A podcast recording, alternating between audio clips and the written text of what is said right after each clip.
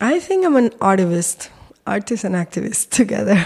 That's what I am. At the beginning, I was more conceptual, but I think now I'm more about artivists and uh, try to understand how can we develop a new vocabulary to speak in the public sphere politically with respect of others.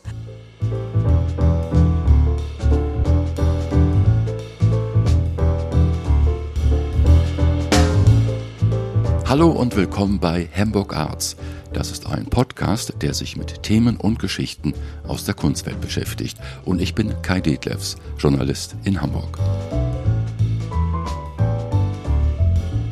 Sie ist der Star auf der Documenta 15 in Kassel. Die Künstlerin Tanja Bruguera aus Kuba, international gefragt und erfolgreich. Und sie ist politisch hochaktiv gegen das bestehende System der Sozialisten. Im Juli vergangenen Jahres kam es in Kuba zu historischen Massenprotesten gegen Nahrungsmittelknappheit, Unterdrückung und gegen die Zensur der Regierung.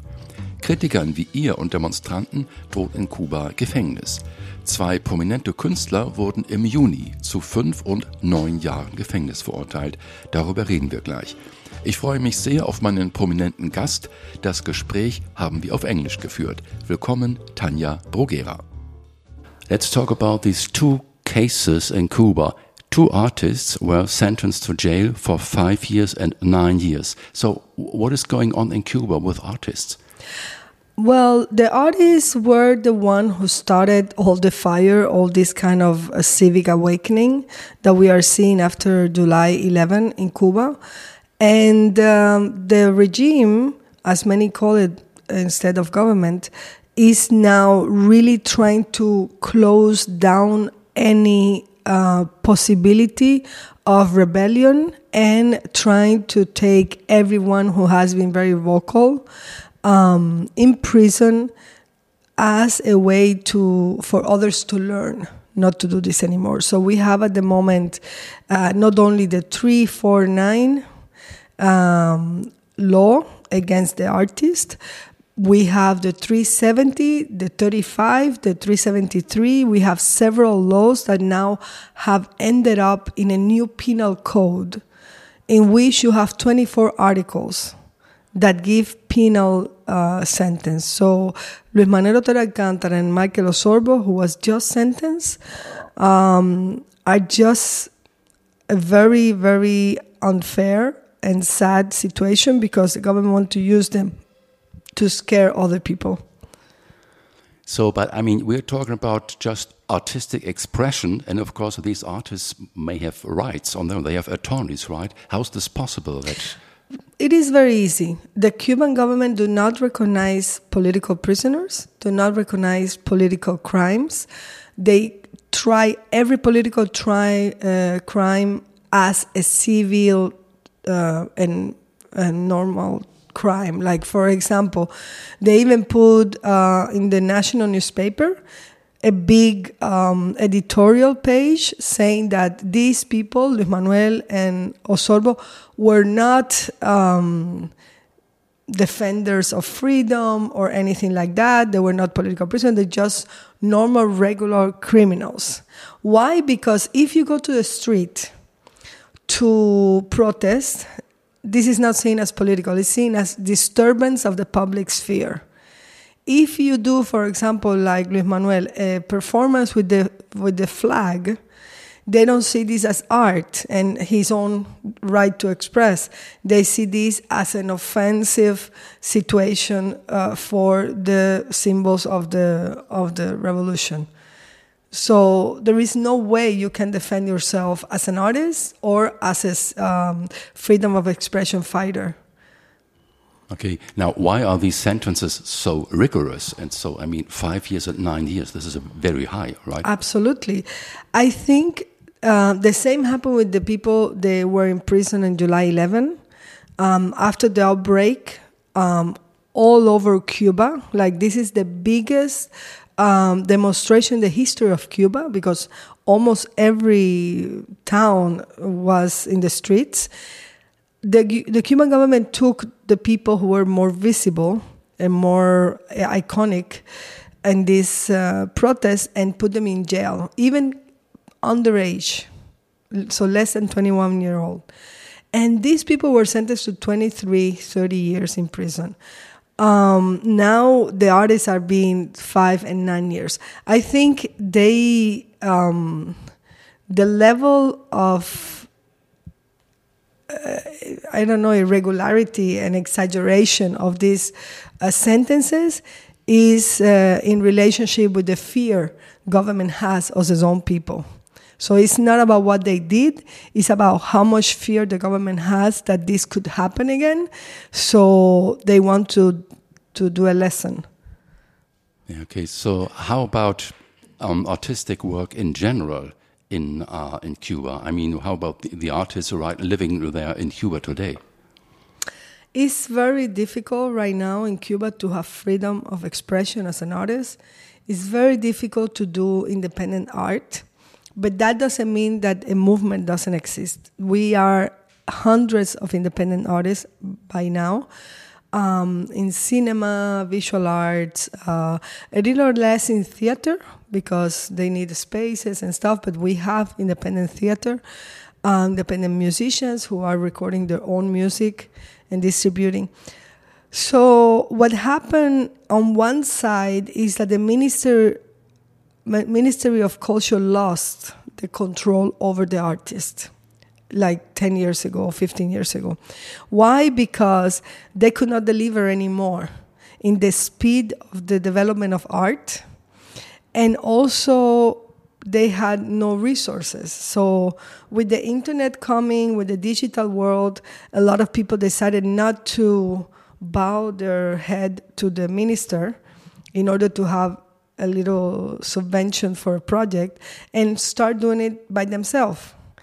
So years pass, the Ministry of, of Culture in Cuba has no control. They cannot tell an artist, don't do that film, because people will do it anyway. They don't need them for the film. They don't need them for the distribution of the film. As we speak, we have um, more than five uh, independent films who have won the biggest prizes in uh, independent circle of uh, festivals like uh, Rotterdam Festival, um, Cannes for the young people, um, Sundance. All of this is independent cinema artists.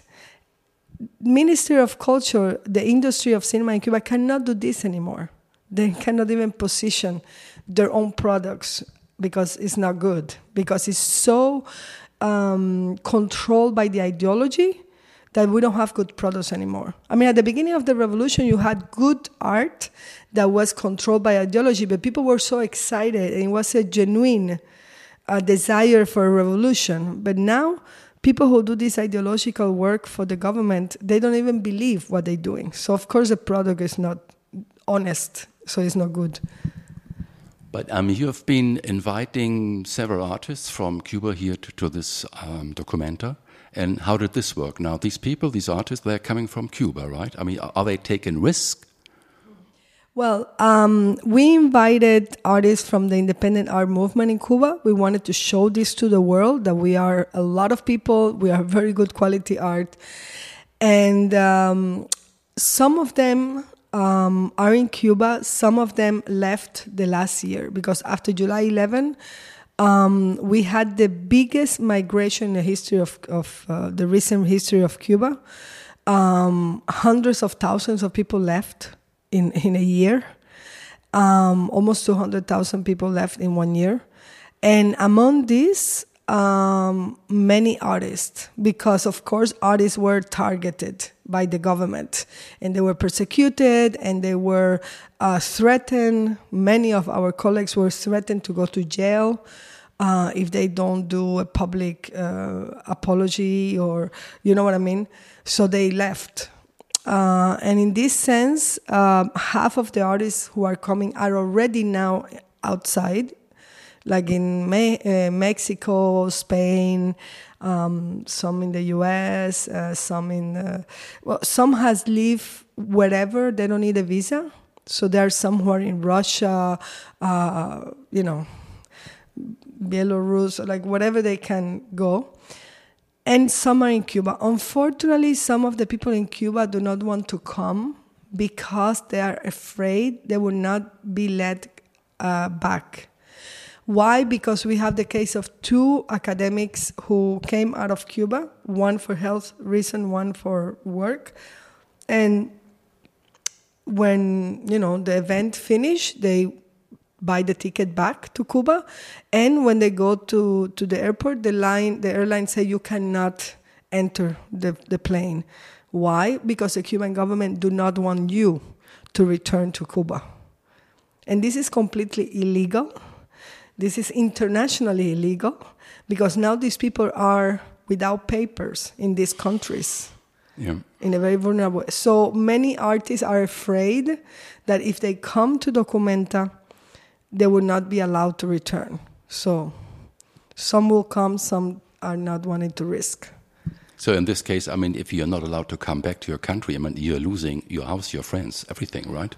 You lose uh, all your properties, you lose your cultural uh, everything, your oeuvre, because you're going to you're going in a trip for ten days. You don't bring all your work out, you know, um, and also you lose the, your family because it's very hard to get out of Cuba, so you probably don't see your family anymore, and then you become illegal, undocumented in the place you stay which is uh, a double uh, a double intended by the Cuban government. So you not only cannot be part of Cuba anymore, and as soon as you leave the country, the government start a campaign against you, saying that you're not a real Cuban, that only the real Cubans are the one inside as an artist, no? And it's a way to discredit the work. I'm talking about this project here in Kassel. I mean, this um, will change, as you said, every 10 days. There are new artists and a new project. Now, what, are, what do you want to communicate here? What is your approach in terms of artistic expression? Well, we when we started conceiving the project, we realized there are so many artists doing so many different kind of work that we didn't want to do one show with everybody in it. You know, like a very busy. We wanted to have a conversation. We didn't want to do a show. We wanted to have a conversation, and we wanted every 10 days the subject of the conversation to change. So, for example, right now, the first exhibition was everything that happened in Cuba from the invitation in 2020 until now. And it also served as a kind of context for everything that comes later. Then the second exhibition is an homage to Aglutinador, which is the first independent art space in Cuba. And um, the third, which is opening in 10 days, uh, is going to be about independent uh, cinema in Cuba. And we're going to have every day from 10 to 8 a different uh, program of films. So it's a lot of material, yeah. And it's a lot of work. I mean, uh, how did you organize this? Uh, how, how did you structure all, all, this material? Well, first of all, this is a material that we have been very close because um, we, for many years, we are working with these artists, we are following what they're doing. But we decided that we needed people who know better than us. So for each section, we had a collaborator, or, um, a kind of uh, operario, we call it, which is a, somebody who is an expert, um, to bring, you know, what they think is the best of that practice. But also, we wanted to change the exhibition because we wanted to, in a way, give this sense that many times people go to Cuba for vacation. They spend 10 days, a week, they come back and they think they are experts on what happens there because they were there in the beach, you know. So we wanted to to have these changes all the time as a way to understand that the political situation there is very hard to grasp for people unless you really engage and want to know in detail what's happening, you know. Uh, many people have this I'd say, a romantic view of Cuba. It's like oh, dancing salsa and Cuba Libre, um, uh, you know, drinks, pa party life. Um, what do you think about this this romantic view of, of Cuba?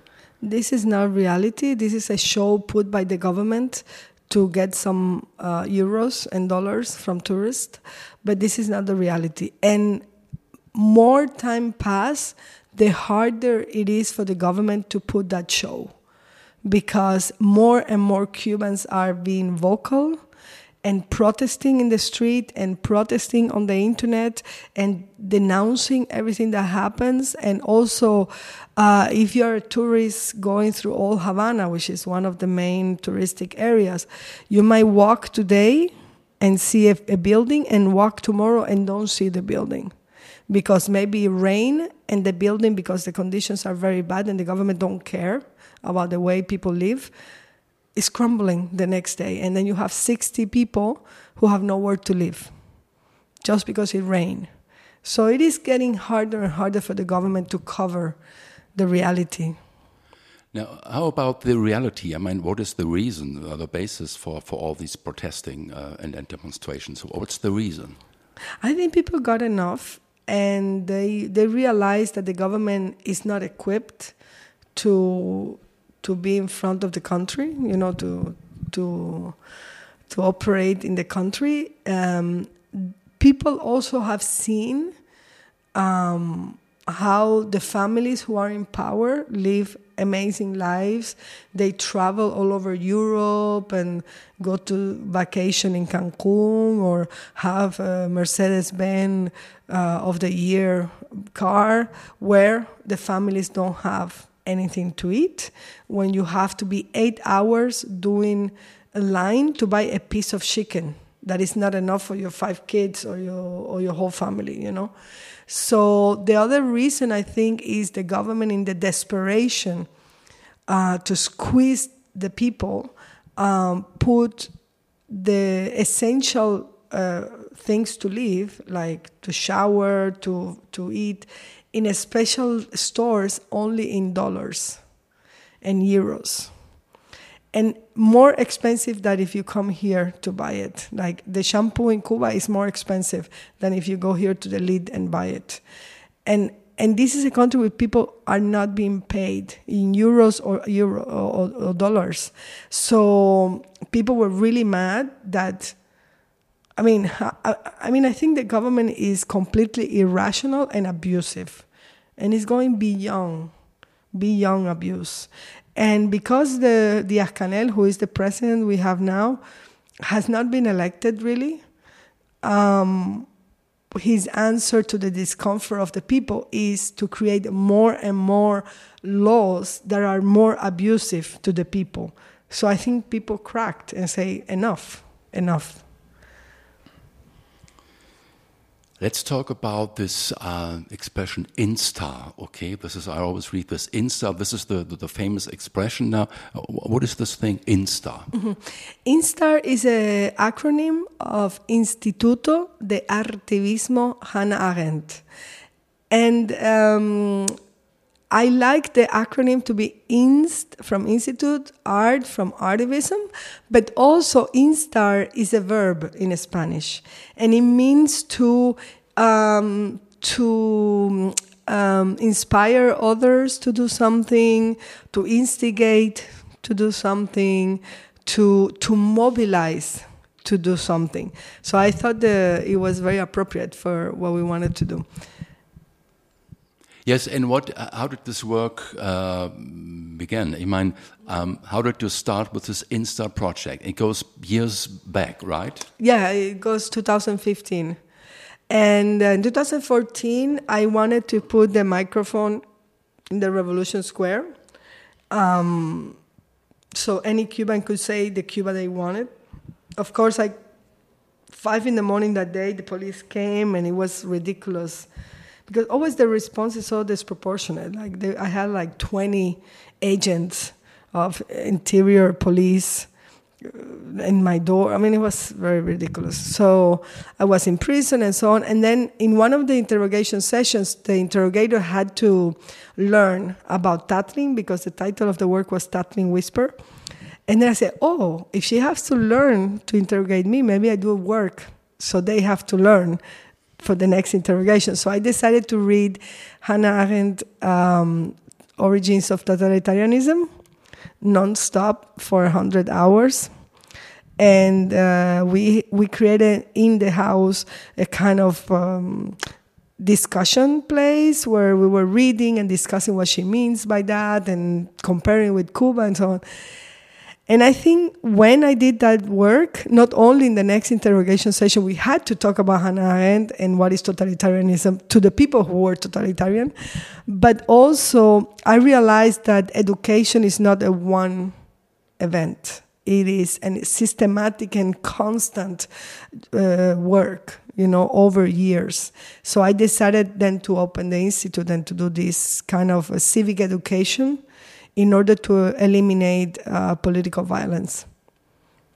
And in 2015, you started something like a campaign, almost a movement, right, via social media. Is this right? Yeah, yeah, yeah, yeah. I think. Uh, I talk to the younger activists, and when they complain about stuff, I say, please don't complain because like only in 2015 i was alone doing this you know?